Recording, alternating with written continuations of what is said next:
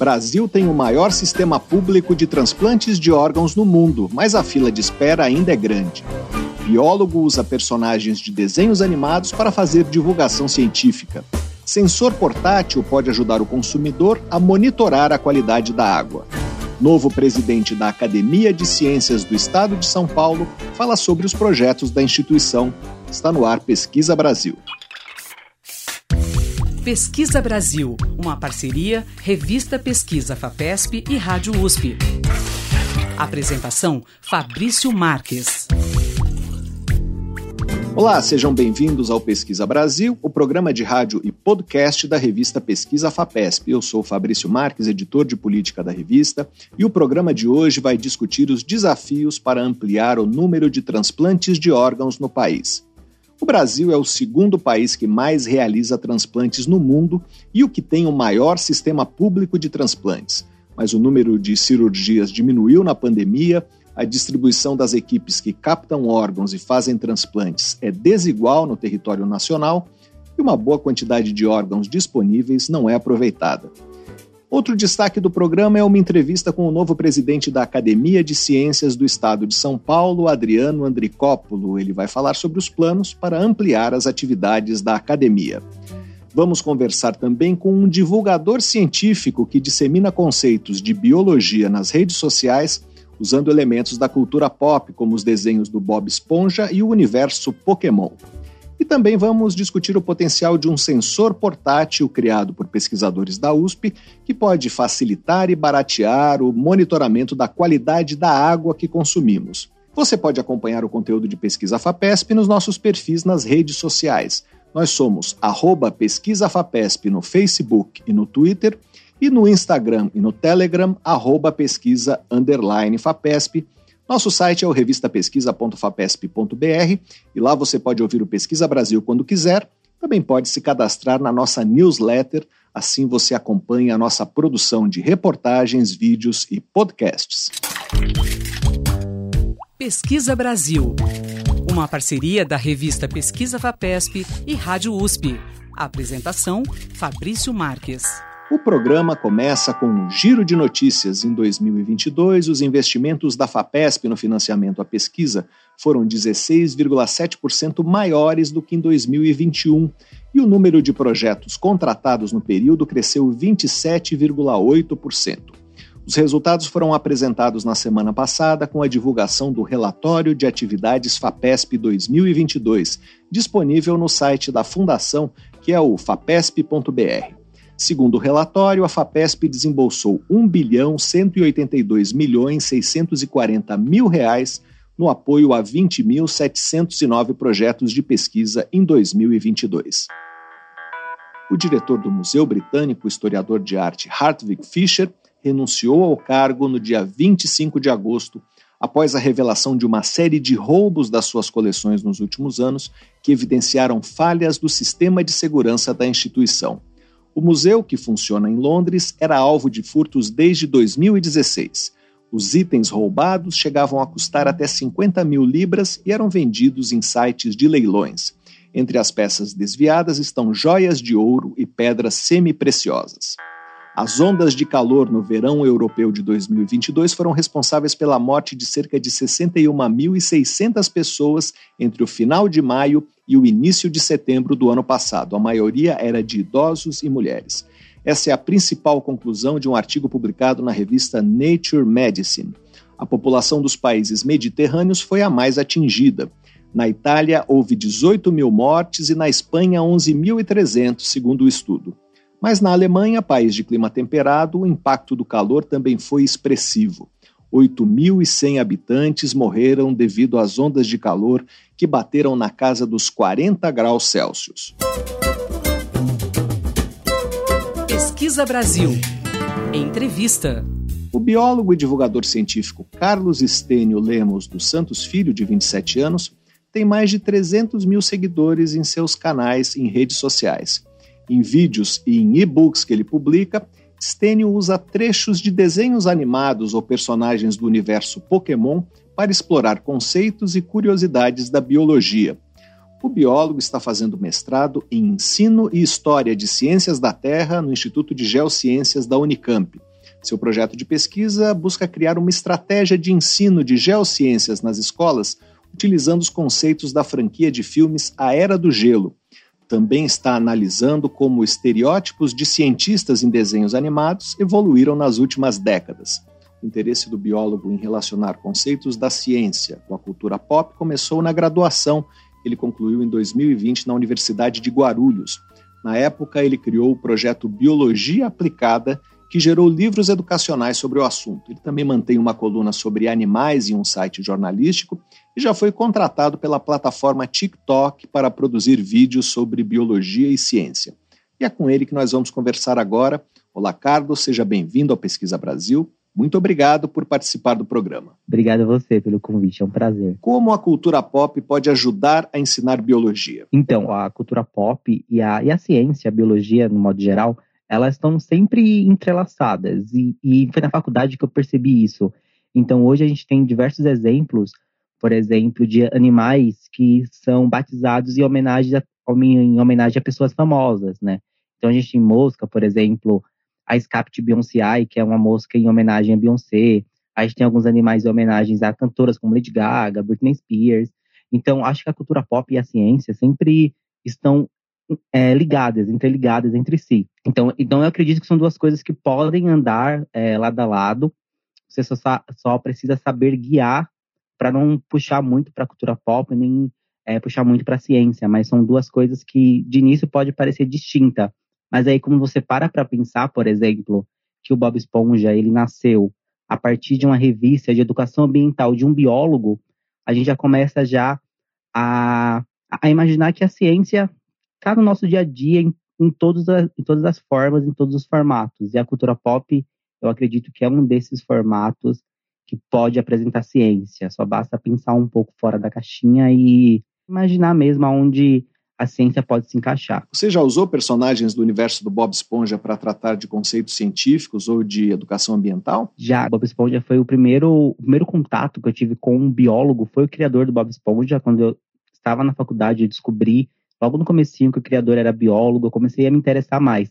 Mas o Bob Esponja, por exemplo, a gente tem é, uma fauna e flora muito rica é, de biologia marinha. A gente tem obviamente, uma, uma esponja do mar, que é baseada em uma esponja de lavar louça visualmente, mas quando você para para ver a história do desenho, você percebe que anos atrás o Bob Esponja era um brotinho de esponja do mar, de um porífero. E aí a gente também tem aquela análise que a TV acaba moldando o personagem para ficar a mais atraente para as crianças, mas a gente tem um desenho que tem uma fauna e uma flora bem legal, inclusive momentos de reprodução assexuada, na qual ele tira é uma parte do corpo e forma um outro, um outro animal.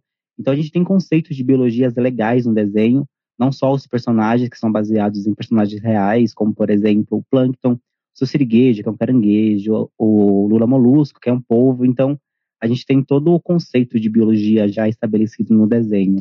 Carlos, as licenças poéticas dos criadores de desenhos animados geram um pouco de temor de que conceitos científicos sejam mal compreendidos pelas crianças é, como você trabalha com isso? Dá para explorar os erros e os acertos desses personagens? Dá. Eu sempre parto de um conceito que é os desenhos, a mídia no geral, influencia muitas pessoas. Então, por exemplo, hoje uma criança, ela sabe o que é um dinossauro muito mais por assistir Jurassic Park do que por ler um artigo científico, até porque a maioria das sociedades só tem acesso ao artigo científico na faculdade, às vezes durante a, o ensino médio, mas geralmente na faculdade.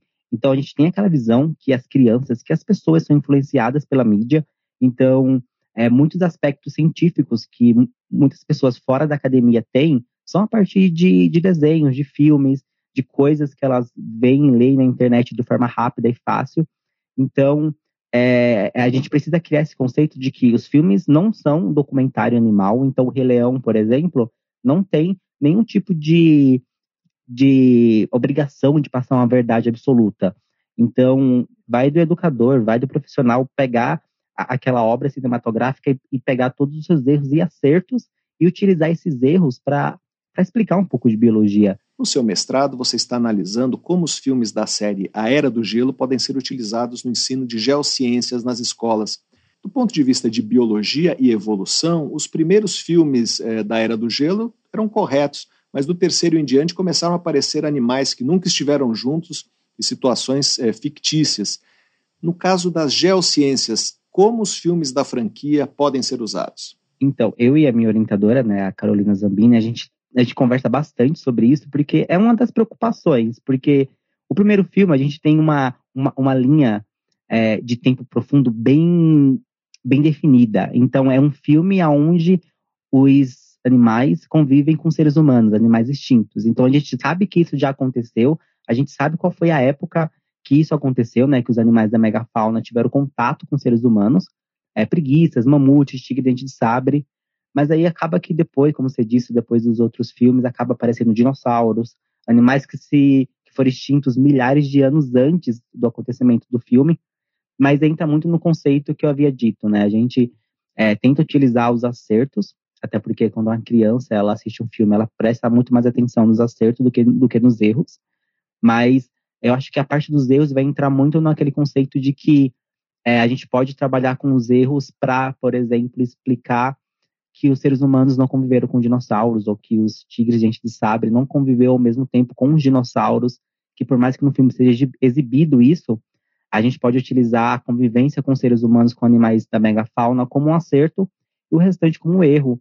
É, tem um filme também com que alguns animais pré-históricos estavam congelados e aí eles voltam à vida, também dá para utilizar esse conceito como, é, como um erro, que os animais eles não conseguem sobreviver congelado, a gente consegue passar pelo conceito de fóssil, depois que o animal ele perde a vida, qual que é, é os próximos passos, como que ele vai ser fossilizado, então dá para pegar esses erros e trabalhar coisas verdadeiras. Nós estamos conversando com o biólogo e divulgador científico Carlos Estênio. Como é que você se interessou por esse trabalho de divulgação científica? Como foi o início? Por que você decidiu escrever livros?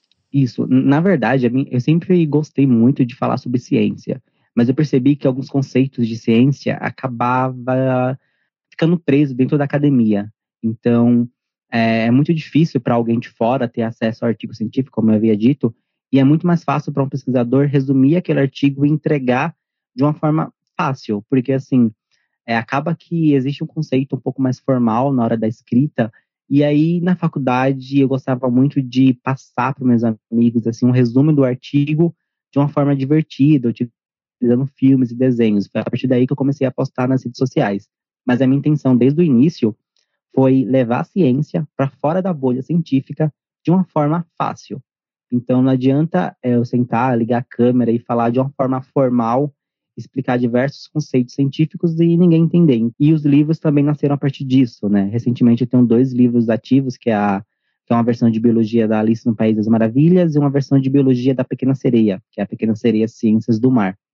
Ambos os livros também seguem o mesmo conceito, que é peguei uma história popular, que é bem comum, como Alice no País das Maravilhas, e trouxe conceitos científicos para dentro da obra. Então, Alice, ela é uma bióloga que come um cogumelo alucinógeno e vai parar no País das Maravilhas.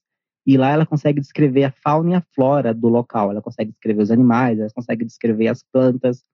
Então, à medida que o leitor vai lendo o livro, ele vai conhecendo um pouco mais de biologia de uma forma fácil. Então, Alice vai conhecendo os animais, ela vai é, explicando alguns conceitos de biologia a partir disso. Falamos no início do programa que você está estudando estereótipos de cientistas em desenhos animados. Como esses estereótipos evoluíram? eu estou no finalzinho do artigo. Ele, eu estou escrevendo ele com a minha orientadora, né, a Carol, e um amigo meu, Everton, que está fazendo doutorado também lá no IG, né, no Instituto de Ciências da, da Unicamp.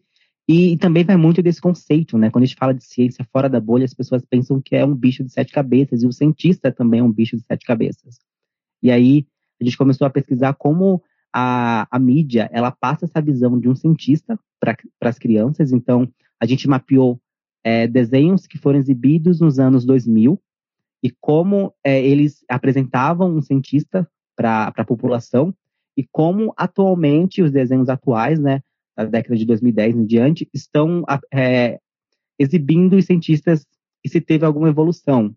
É, um pequeno spoiler do resultado, nos anos 2000 a gente tem é, um, grande parte, quase tudo na real, de estereótipo de um cientista que vive no laboratório, que trabalha o dia inteiro, usa jaleco o dia inteiro, geralmente homem, geralmente branco, que salva o mundo, ou é um cientista maluco que quer destruir o mundo, mas ele vive no laboratório, ele não tem nenhum tipo de, de vida social além do laboratório. Geralmente ele é um pouco mesquinho, egoísta, inteligente, como por exemplo Dexter, o laboratório de Dexter. As Meninas Superpoderosas é outro exemplo legal. E na década de 2000 e diante, a gente já tem um, uma evolução maior de representatividade de cientistas. Então, a gente já tem uma presença mais frequente de mulheres, de personagens negros, é, é, que eles apresentam uma vida social também além do laboratório. Então, por exemplo, as Meninas Superpoderosas, a gente tem nos anos 2000 o professor Otônio, que vive dentro de um laboratório, e no reboot que teve agora recentemente, né, de novos episódios, ele já tem um par romântico, ele já sai, ele não precisa usar, usar jaleco o dia inteiro, ele já consegue ter outras roupas. Então, essa pesquisa fala muito sobre esses estereótipos, como que a mídia passa o que é um cientista para as pessoas e como isso foi evoluindo ao decorrer do tempo. Falando um pouco do universo Pokémon, você tem muitos vídeos que mostram animais de verdade que se parecem com as evoluções do, do, dos Pokémons. Como esses personagens podem ajudar a explicar biologia para uma criança? Então, na real, um tempo atrás eu ajudei alguns professores a explicar o que era o Covid para as crianças, utilizando alguns desenhos como Pokémon, é, Sem Florestas, Bob Esponja, foi logo na época do auge do Covid, então, mais uma vez, é um exemplo de como a população se assustou, e com razão, obviamente, o que era o Covid, mas mesmo assim, as informações eram muito difíceis para eles entenderem. Então, eu acabei montando um e-book na época para explicar para as crianças o que é um Covid com desenhos animados. E a partir disso, eu conheci algumas pessoas, algumas, algumas crianças e adolescentes, que começaram a me passar um, algumas curiosidades sobre Pokémon. E eu acabei descobrindo que o criador do Pokémon ele se baseava em animais reais para criar Pokémon, os Pokémons. E aí, a partir disso, eu comecei a, desenvolver um projeto de é, qual que é esse Pokémon na vida real. E tem Pokémons que são idênticos a animais idênticos, muito parecidos. E aí, depois, eu comecei a me aprofundar mais em conceitos científicos, por exemplo, evolução. Carlos, em que redes sociais você está é, e onde você tem mais retorno do público? Então, é, são públicos diferentes, né? Mas é, eu estou entre o TikTok e o Instagram. Hoje eu me concentro mais no Instagram, porque eu acho que tem uma proximidade maior. Porque além de postar o conteúdo, eu também gosto de conversar, é, responder comentários, enfim, dialogar melhor. Então acho que o Instagram é o que eu uso mais para me manter mais próximo das, das pessoas. Nós conversamos com o biólogo e divulgador científico Carlos Estênio. Carlos, muito obrigado pela sua entrevista. Obrigado você, foi um prazer. Você ouve Pesquisa Brasil. Apresentação: Fabrício Marques. O Brasil é o segundo país que mais realiza transplantes de órgãos, atrás apenas dos Estados Unidos, e mantém o maior sistema público de transplantes no mundo. Em 2022, foram realizadas quase 26 mil cirurgias em mais de 600 hospitais autorizados. Os transplantes mais comuns foram de córnea, quase 14 mil, e de rim, 5,3 mil, segundo a Associação Brasileira de Transplantes de Órgãos, a ABTO. De coração, como o transplante recente do apresentador Fausto Silva, foram 359 no ano passado. Ainda assim, cerca de 35 mil brasileiros estão aguardando na fila por um transplante de coração, pulmão, fígado, rim, pâncreas, entre outros para falar sobre a evolução do número de transplantes no país e sobre pesquisa brasileira nessa área. Nós vamos conversar com Paulo Pego Fernandes. Ele é professor da disciplina de cirurgia torácica da Faculdade de Medicina da USP. Foi presidente da Associação Brasileira de Transplantes de Órgãos entre 2018 e 2020 e atualmente preside o Conselho Deliberativo da associação. Olá, professor, seja bem-vindo ao Pesquisa Brasil. Muito obrigado por participar do programa. É, eu que agradeço, é um prazer estar aqui com você. Professor, antes da gente falar sobre o sistema de transplantes do Brasil, é, eu queria fazer uma pergunta: como o transplante de uma personalidade, como foi agora o caso do Fausto Silva, influencia na doação de órgãos? Que efeito esses eventos costumam ter? Então, toda vez que nós temos uma notícia é, de alguém é, conhecido que, que está aguardando, ou às vezes até um personagem de uma novela ou de um filme é, que que está aguardando um transplante de órgãos, isso acaba impactando positivamente. Então, habitualmente aumenta as doações. Como no Brasil a lei é quem define a doação de órgão são é, é, as famílias e as famílias decidem isso no momento de dor, que é o momento de perda de alguém querido, é, a questão emocional acaba impactando muito na aceitação ou na negativa dessa doação de órgãos. E um dos componentes que, que conta é esse, né?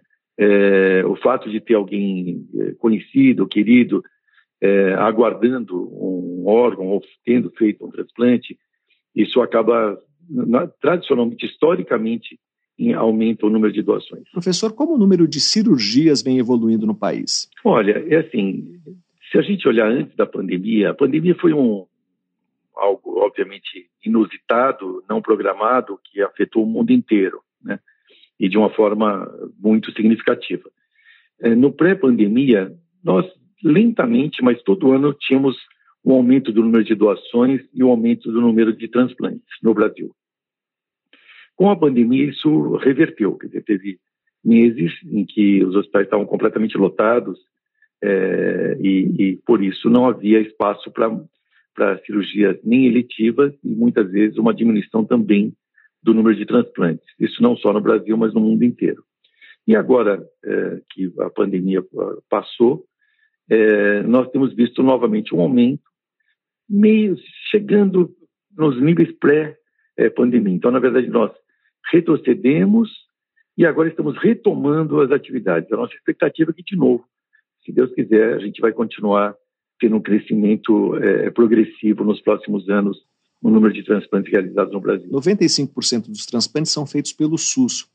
Outros países conseguem fazer isso no sistema público? Não. Na verdade, assim, o sistema, primeiro, o SUS em si, não só no transplante, né? O SUS é o maior sistema público de saúde do mundo. Porque se nós olharmos países com população maior que a nossa, que não são tantos também, eles não têm um sistema público universal, sistema de saúde universal como é o SUS. Né? Então, é, nenhum país com mais de 200 milhões de, de, pessoas, como é o nosso caso, tem um sistema que se propõe é, a tratar gratuitamente toda a população. É, isso, a nível de transplantes, é, de novo, é a mesma coisa. Quer dizer, o nosso sistema é o maior sistema público de transplantes do mundo. Por exemplo, nós hoje, em números absolutos, nós somos o país que mais realiza, que é o segundo país que mais realiza transplantes no mundo. Primeiro é os Estados Unidos. Mas os Estados Unidos não têm esse sistema público e a grande maioria dos transplantes lá são feitos de alguma forma por seguros ou por doações, ou mas são feitos de um financiamento, não é um financiamento universal como é o nosso. Quais são os entraves que a gente enfrenta para melhorar ou acelerar esse desempenho? Aonde estão os gargalos? Nós temos alguns gargalos. Um deles vem é, dessa fortaleza nossa, que é o sistema público de saúde, e ao mesmo tempo, em parte, em alguns momentos passa a ter uma fraqueza na medida que ele seja subfinanciado. É, nós temos uma portaria agora tendo um, reajuste, mas é, de tempos em tempos a gente tem alguns gargalos em que o custo não é coberto. Né? Isso, obviamente, é, de, compromete a sustentabilidade é, do sistema como um todo. Então, acho que uma questão é a questão de financiamento, é um grande desafio, obviamente. A, outra questão é a questão da cultura, a cultura de doação de órgãos, a cultura de solidariedade, a cultura de cidadania, porque na prática o transplante só começa com a doação. Se você não tiver doação, você não tem transplante. É, existem várias discussões, nós já tivemos idas e vindas na legislação. Atualmente, como eu já falei, no Brasil, quem decide é a família, mas muitos outros países, inclusive a Argentina, nossa vizinha, mudou a lei há poucos anos atrás, é, tornando todos doadores é, presumidos, quer dizer, é, todos são doadores até prova em contrário, até que a não ser que você se manifeste contrariamente a isso. Isso existe em vários países, a Espanha, que é um modelo de doação de captação de órgãos, já é assim há muitos anos. Em outros países, na medida que a pessoa faleça, o órgão é do Estado. Eu acho que nós temos que achar uma maneira é, brasileira, né? Cada povo tem a sua cultura, cada povo tem a sua é, a sua história, né? A sua demanda. Acho que nós temos que achar uma um meio no Brasil que facilite quem queira doar e a pessoa tem que ser autônoma em relação a isso. Eu acho que se a pessoa tem quer fazer uma coisa, ela, ela quer fazer ou não quer fazer, quer dizer, isso depende dela. Mas se a pessoa tem uma decisão, essa decisão deve ser soberana, inclusive sobre a própria família. Né? Quer dizer, a última palavra sobre você mesmo, na medida que você é adulto, na medida que você é, é, é consciente, é, deve ser sua. Então, acho que deve ter, é, deve ser feito isso a nível de, de legislação, e de alguma forma a pessoa possa se manifestar caso ela queira ser doadora ou não em vida, e isso valha. Caso ela não se manifeste ou caso haja alguma lacuna, a, a, a, família aí sim é, tomaria essa decisão, que não é uma decisão fácil, porque, como eu falei antes, é uma decisão no momento de dor. Então, não é uma decisão simples. Professor, essa discussão sobre a doação presumida já foi feita há alguns anos e causou muita confusão na época, não é isso? Então, é, deu confusão. Deu confusão por vários motivos. Primeiro que é, é, as fake news, vamos assim dizer, né? agora se usa a expressão fake news, ela existe desde que a humanidade existe, né? E então é, você começa a ter muitos boatos e, e, isso acaba criando uma insegurança, o que é até, até certo ponto natural. É, a outra questão é a questão cultural mesmo, de, de, da pessoa entender o que é morte encefálica ou não. É, e aí isso acaba tendo uma questão de escolaridade. Né? A nossa escolaridade média não é muito alta. É, então isso é um dificultador. Por isso que eu comentei que acho que deve ser cada país deve ter a sua uma legislação que seja adequada à cultura do seu povo. E a cultura, eu não digo só de escolaridade, eu digo de escolaridade, de cidadania, de entendimento, de confiança nas instituições, tem vários, é multifatorial, né? Então, acho que uma coisa que seja imposta é, num país em que, aqui a credibilidade das instituições é, não é muito alta, quer dizer, a, população tem grande desconfiança é, de boa parte de suas instituições, é complexa. Por isso que acho que a, o convencimento é muito melhor nesse sentido. E, e, ou algo que facilite, mas que não imponha, né? Acho que é aí que está a ciência do legislador. O senhor mencionou o subfinanciamento. Que tipo de problema prático isso gera? Os hospitais não conseguem manter equipes para captar órgãos e fazer as cirurgias? A notificação de morte encefálica fica comprometida? É, a boa parte, é, boa parte do, dos, dos, doadores, né, isso é uma questão mais complexa que só o transplante. Boa parte dos doadores vem do sistema público de saúde, até porque o sistema público de saúde é quem atende a maior parte da, da população brasileira. Né? Então, portanto, a maior parte da população brasileira são atendidas em hospitais públicos, em pronto-socorro público e assim por diante. Então, na medida em que esses pronto-socorros, na medida que esses hospitais estejam funcionando muito bem, é, obviamente tudo funciona muito bem, inclusive a, a, o diagnóstico de morte cerebral, de morte encefálica, o, o, a comunicação e assim por diante. Na medida que as coisas não funcionem tão bem, isso também acaba impactando nessa ponta. Então, acho que é, é uma coisa, é, é, é, o sistema como um todo, não é apenas os transplantes. Né? Os transplantes também, claro, mas não é apenas o transplante. Acho que o sistema como um todo, quanto melhor for o sistema de saúde como um todo, melhor é de A a Z, né? Quer dizer, é melhor, inclusive nos transplantes, é melhor, inclusive, na notificação de doadores, é melhor, inclusive, em equipes completas. queria falar um pouco sobre a pesquisa sobre transplantes no Brasil. O senhor trabalha com transplantes desde que eles puderam ser feitos em grande escala no Brasil, após o surgimento das drogas anti-rejeição. As técnicas mudaram daquela época até hoje? Tem várias, tem várias coisas que foram melhorando. Vamos pegar só o transplante cardíaco, é para a gente não extrapolar muito, porque cada órgão tem a sua história. Mas o primeiro transplante cardíaco foi feito em 67 na África do Sul. E já em 68 nós fizemos aqui no Hospital das Clínicas, o professor Zerbin fez aqui no Hospital das Clínicas, o quarto transplante do mundo e o primeiro da América Latina.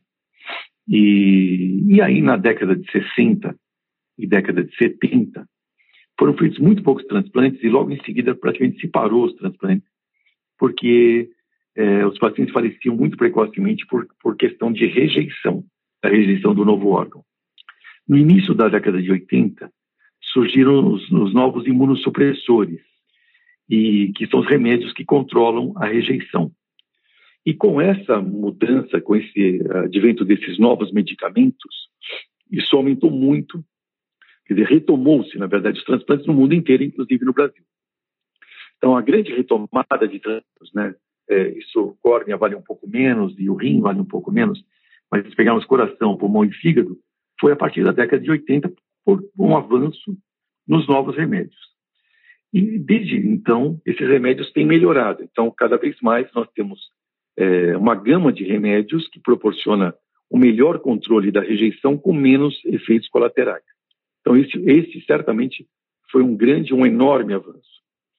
Outros avanços eh, são avanços do ponto de vista de soluções de preservação do órgão. Quando você retira o órgão para colocar numa pessoa, ele, ele vai ficar fora do corpo durante um período, durante algumas horas, né? é, e às vezes várias horas. Então, essa, essa preservação disso, para que esse órgão não, não estrague, né? para que esse órgão não, não deteriore, você precisa de soluções de preservação, e essas soluções de preservação também foram melhorando bastante ao longo dos anos. Então, hoje, você consegue preservar melhor e por mais tempo boa parte dos órgãos, o que permite que você capte é, órgãos à distância, em outros estados, algumas vezes, e fazer o transplante num, capta num estado do doador e coloca no receptor em outro estado. Essas soluções de preservação proporcionam essa facilidade. Claro que ainda tem tudo tem o que avançar, mas comparativamente com o que era, nós já melhoramos bastante. Tá. Outros avanços são avanços de anestesia, são avanços de terapia intensiva, né, porque esses doentes, uma parte desses doentes são doentes muito graves, que precisam de ficar alguns uh, tempo nas unidades de terapia intensiva. Então, tudo isso acaba melhorando o resultado e podendo facilitar a realização de mais transplantes. E a sobrevida dos pacientes cresceu nesse período? Cresceu, com certeza. Toda a soma de todos esses fatores fez com que a sobrevida aumentasse. Nesse... Em geral, se faz estudo comparando 10 anos com 10 anos, né? e sempre tem aumentado é, quando se faz essas comparações. Nós conversamos com Paulo Pego Fernandes, professor da disciplina de cirurgia torácica da Faculdade de Medicina da USP. Professor, muito obrigado pela sua entrevista. Eu que agradeço a oportunidade. Forte abraço para vocês. Nós vamos continuar falando sobre transplantes, agora sobre a dificuldade de aproveitar órgãos que são doados no Brasil. Técnicos do Ministério da Saúde, pesquisadores da Fundação de Ensino e Pesquisa em Ciências da Saúde em Brasília, analisaram recentemente a oferta de órgãos para transplante aos estados feita pela Central Nacional de Transplantes. Quando órgãos como coração, pulmão, fígado, rins e pâncreas não são aproveitados nos seus estados de origem, a Central Nacional de Transplantes é encarregada de oferecê-los a outros estados.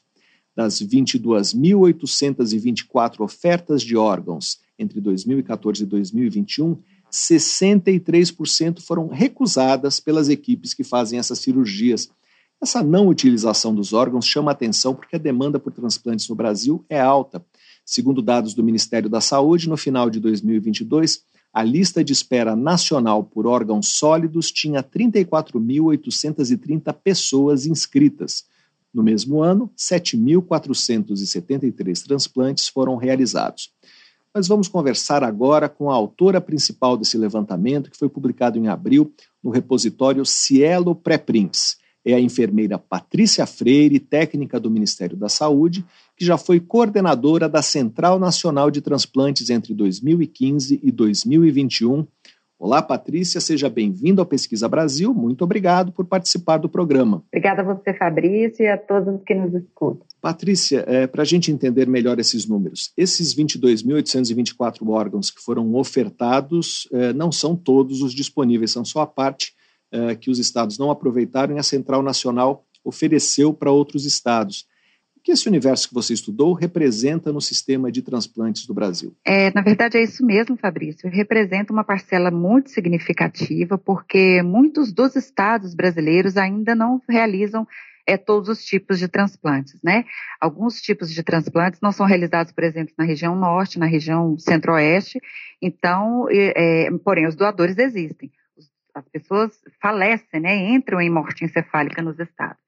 Então, esses órgãos que não são, é, que são impossíveis de transplantar nessas regiões que não têm transplante, são totalmente é, ofertados para a Central Nacional de Transplantes.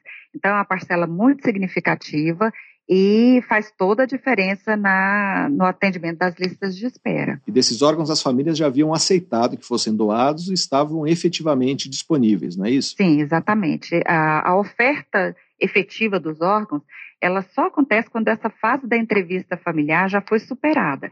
Então, é, é, para a gente, quando a Central Nacional ou as centrais nos estados, as centrais de transplantes nos estados, ofertam um órgão, significa que esse órgão já foi avaliado, o doador também, o potencial doador também foi avaliado e a família já foi entrevistada e concedeu na retirada dos órgãos. Então, essa fase já foi superada, então a oferta pode ser feita normalmente. Patrícia, e quais são as razões para que 63%, quase dois terços desses órgãos, tenham sido recusados pelas equipes? É, são motivos, são multifatoriais, Fabrício, porque é, depende muito da região onde o potencial doador está sendo mantido hemodinamicamente, depende muito da, do local onde os receptores estão e depende muito de todo um conjunto de fatores, como é, as condições clínicas desse doador, a presença ou não de sorologias positivas para doenças transmissíveis pelo sangue, a capacidade técnica das equipes em realizar ou não alguns tipos de transplantes, as capacidades do, a capacidade dos hospitais em fornecer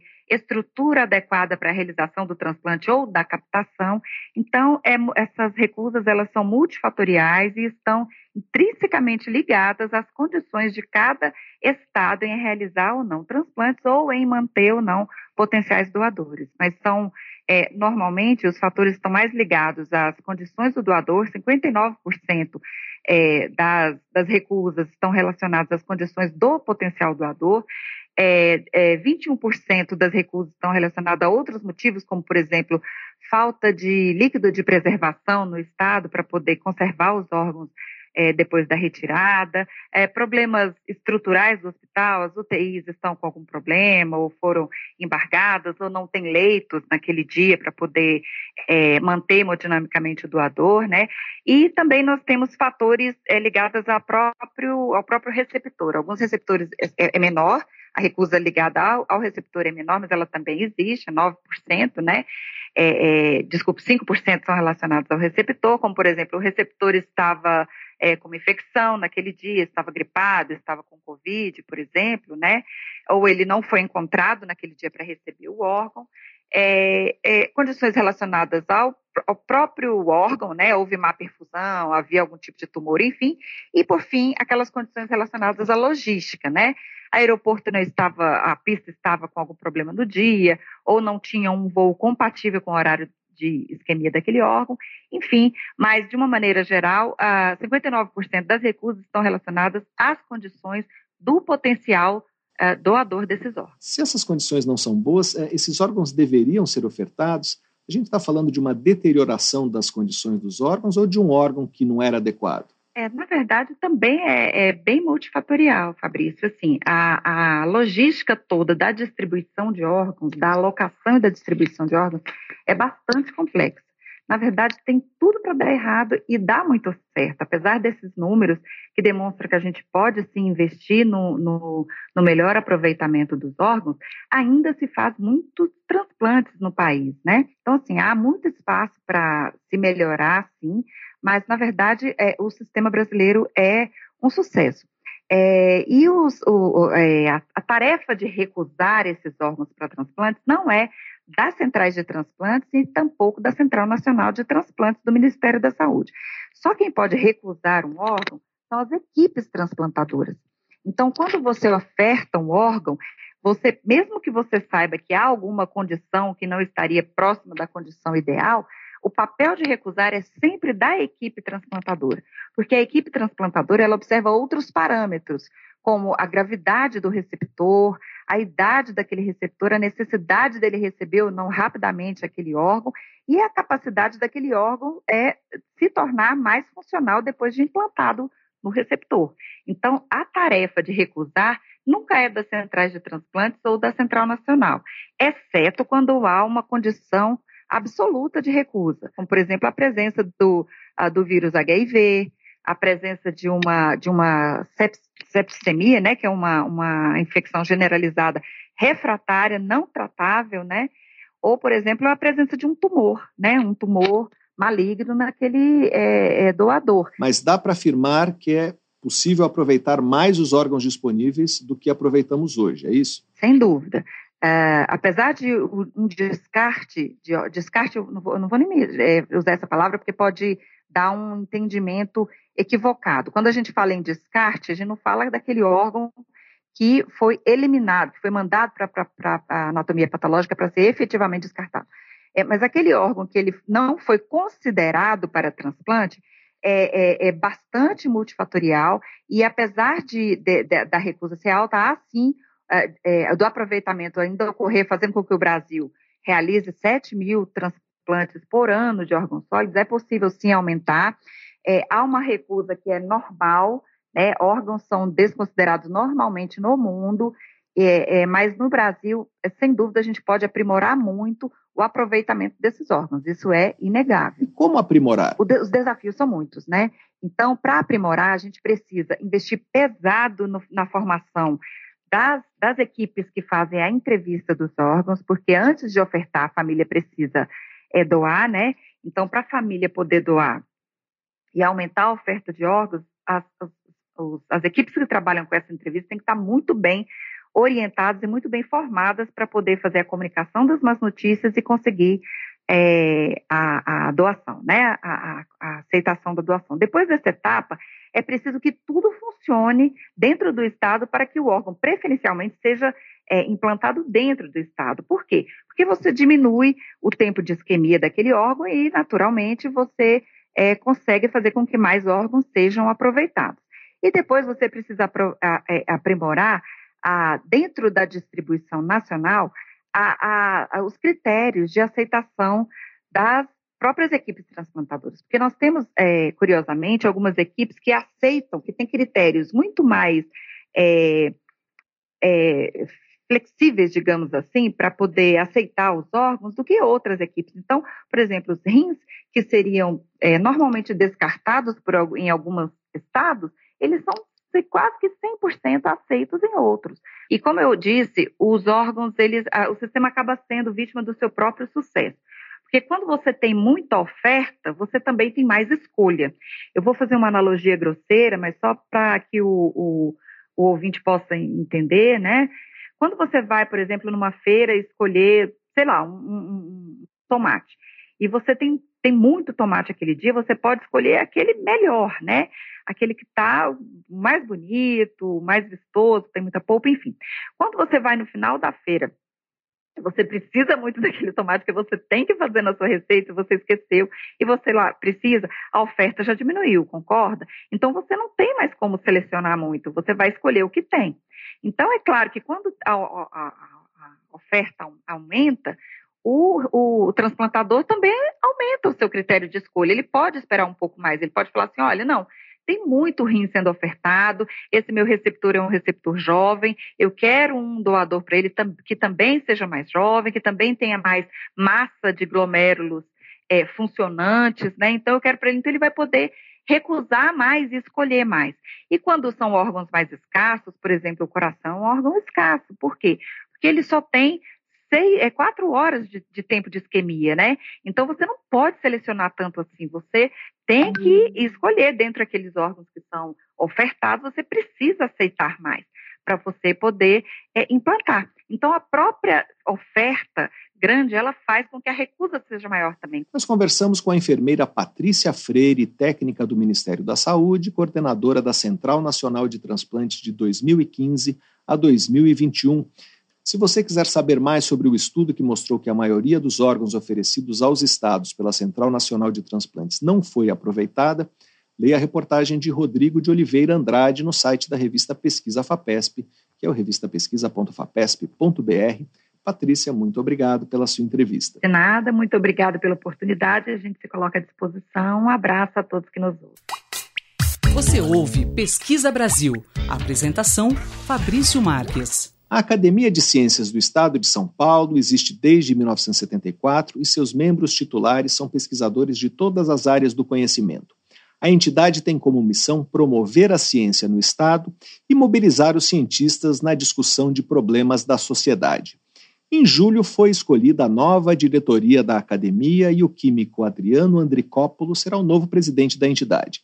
Ele é professor do Instituto de Física de São Carlos da USP e coordenador científico do Instituto Nacional de Ciência e Tecnologia em Biodiversidade e Produtos Naturais. Adriano Andricópolo vai conversar com a gente agora sobre os projetos da academia para os próximos três anos.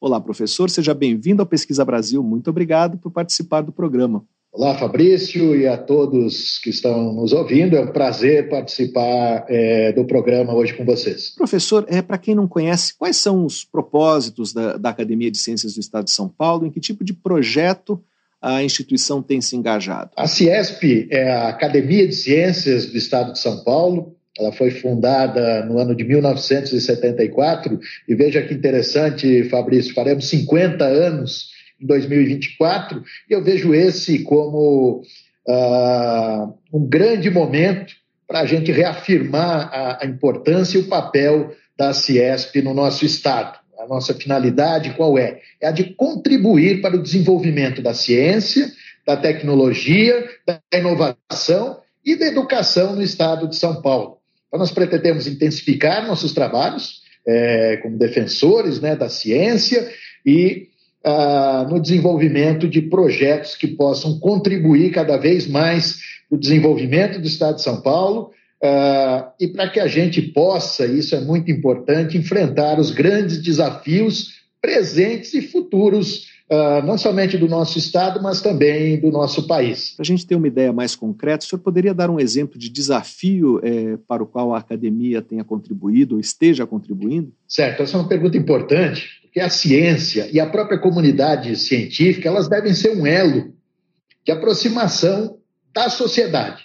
Isso deve ocorrer no estado de São Paulo, mas, mas, na verdade em todas as regiões do nosso país. Nós devemos ter capacidade de reunir competências em ciência, tecnologia e inovação para promover o desenvolvimento social uh, e, e econômico. Exemplos seriam áreas estratégicas que nós precisamos avançar, como a área de saúde, de saneamento básico, uh, violência urbana, mobilidade, transporte, eh, energias limpas, área de biotecnologia, economia digital, meio ambiente. Então, nós temos uma diversidade de oportunidades para avançar no estado de São Paulo. Então, nós queremos contribuir de que maneira efetiva e realmente objetiva? Com estudos de temas de grande importância para a sociedade paulista e também com a proposição de políticas públicas, mas com forte embasamento científico em áreas estratégicas, como eu já mencionei anteriormente. Professor, é, o Estatuto da Academia foi atualizado agora em 2023, é, no sentido de ampliar as suas atividades.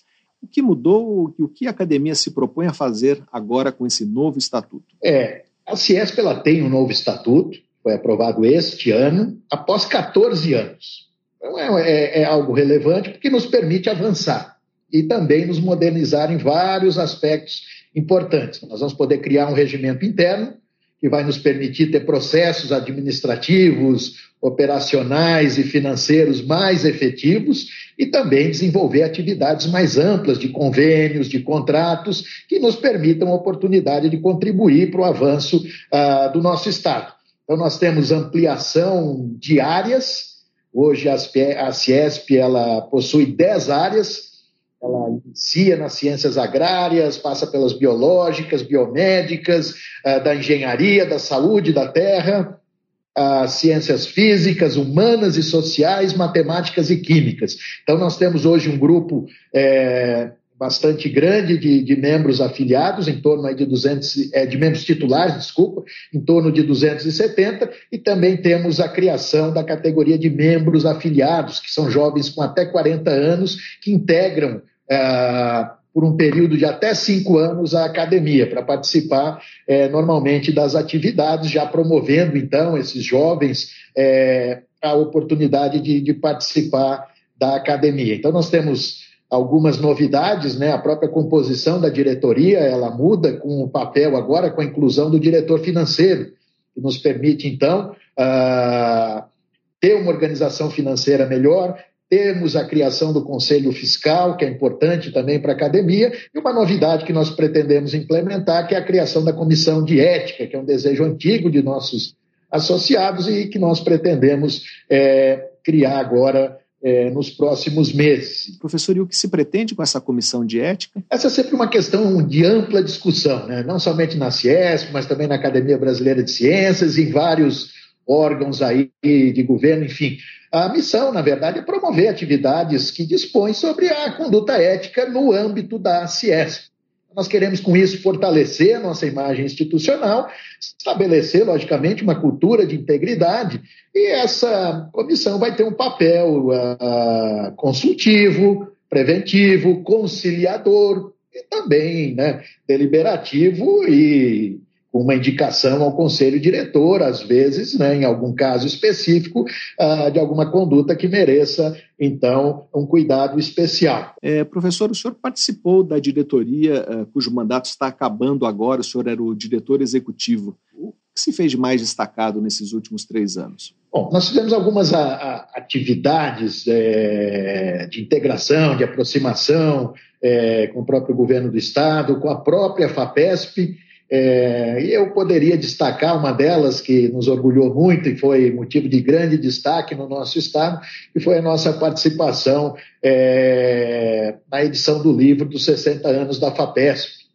a gente contou muito da história, né, do desenvolvimento extraordinário das contribuições da FAPESP uh, para que São Paulo pudesse se tornar essa referência mundial em ciência, tecnologia, inovação. Então foi um livro muito bonito que foi editado com vários capítulos em temas estratégicos da maior relevância para o nosso Estado. Tem capítulo de biodiversidade, de mudanças climáticas, uh, de saúde, de computação, uh, de violência, vários assuntos que foram discutidos pelos melhores pesquisadores que nós temos no Estado, uh, e foi uma atividade que a gente desenvolveu uh, numa parceria bastante interessante com a presidência da FAPESP, a presidência da Ciesp, e o produto final eu acho que nos orgulhou né, a, a todos nós aqui uh, no estado de São Paulo. Nós conversamos com Adriano Andricópolo, novo presidente da Academia de Ciências do Estado de São Paulo, professor do Instituto de Física de São Carlos da USP, coordenador científico do Instituto Nacional de Ciência e Tecnologia em Biodiversidade e Produtos Naturais. Professor, muito obrigado pela sua entrevista. Obrigado, Fabrício, e a todos os amigos do podcast da revista Pesquisa FAPESP. Pesquisa Brasil. Entrevista. Um sensor portátil criado por pesquisadores da Universidade de São Paulo deve facilitar e baratear a produção de dispositivos para monitorar a qualidade da água que consumimos. Os resultados desse estudo foram publicados na revista Sensors and Diagnostics. Nós vamos conversar agora com um dos autores do trabalho, Tiago Regis Longo César da Paixão. Ele é professor do Instituto de Química da USP e coordenador do Laboratório de Línguas Eletrônicas e Sensores Químicos do Instituto de Química. Olá, professor, seja bem-vindo ao Pesquisa Brasil. Muito obrigado por participar do programa. Obrigado, Fabrício, pelo convite. Professor, do que é feito esse sensor e como ele funciona? Esse sensor ele é feito de papelão, né? Então a gente utiliza um papelão e esse papelão ele é carbonizado. Então a gente usa um laser então para converter a celulose do papelão em carbono. Então aí cria trilhas condutoras, né? E a gente, principalmente a ideia desses sensores é utilizar essas trilhas condutoras para pegar alguma propriedade elétrica, por exemplo, corrente elétrica, alguma informação para monitorar. E uma das abordagens que a gente utilizou aproveitando essa, essa, possibilidade do laser é justamente colocar uma solução de ouro depois sobre essa camada condutora de carbono e transformar essa solução, né, essas partículas de ouro, esses, essa, é, esses compostos de ouro que a gente coloca nessa solução e converter eles em nanopartículas de ouro utilizando a própria energia do laser. Então essa foi uma abordagem porque a grande vantagem que a gente tem desse processo é cada vez modificando superfícies, ou modificando as propriedades elétricas desse material, a gente teria a possibilidade de conseguir monitorar cada vez concentrações menores de uma determinada espécie química, por exemplo, na água. Como o sensor funciona exatamente? Como as nanopartículas na superfície conseguem registrar a presença uh, de compostos poluentes na água? Isso, então a ideia é essas propriedades elétricas, então, é, alguma reação química, por exemplo, sempre pode acontecer na superfície desses materiais, né, que tem essas determinadas propriedades elétricas.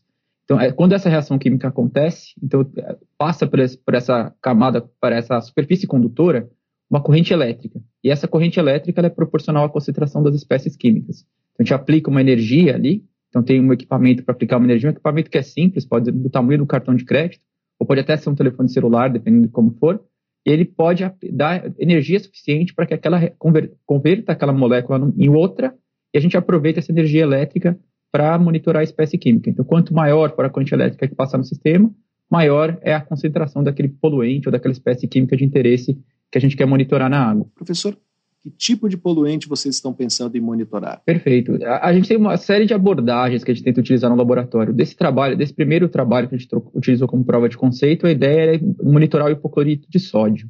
O hipoclorito é a, a, um desinfectante que é utilizado na água, por exemplo, na piscina, para a gente conseguir controlar a qualidade, matar micro-organismos. Então, a gente utilizou ele como uma molécula teste. Mas no laboratório a gente já trabalha com uma série de outros, de outros compostos. Então, se eu for pensar em monitorar a qualidade da água, a gente tem, por exemplo, cloreto, é uma espécie interessante, compostos nitrogenados, nitratos, nitritos, para ter uma ideia de proliferação de micro-organismos, amônia, poluentes como pesticidas, medicamentos, né? Então, a população descarta medicamento no, no, no vaso sanitário, e isso vai acabando para a rede hídrica. Então, isso também é um, algo que a gente tem que monitorar. E metais tóxicos, né? A gente consegue trabalhar com todas essas gamas. Então, de, de compostos químicos, desde pesticidas é, até medicamentos e metais tóxicos. Embora sejam usadas partículas de ouro, a ideia é que ele tenha um custo baixo, não é isso?